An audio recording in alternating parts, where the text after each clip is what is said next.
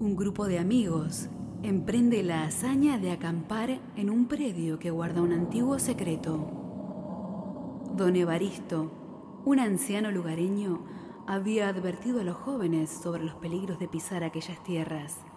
Más aún, permanecer toda una noche en el lugar.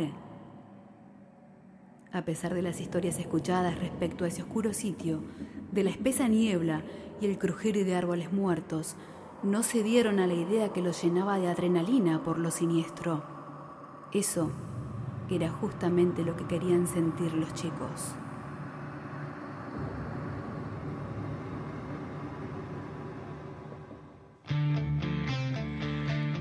Atrapados por un antiguo secreto de un pueblo desaparecido, no se sabe bien por qué.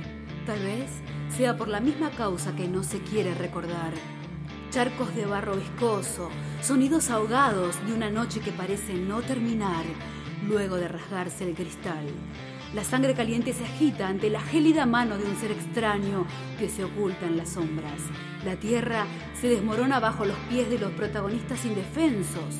Cuando se está lejos de casa, no sirve correr, no sirve gritar. Solo en los amigos queda confiar, no separarse, unir fuerzas para no ser devorados por los sin nombre.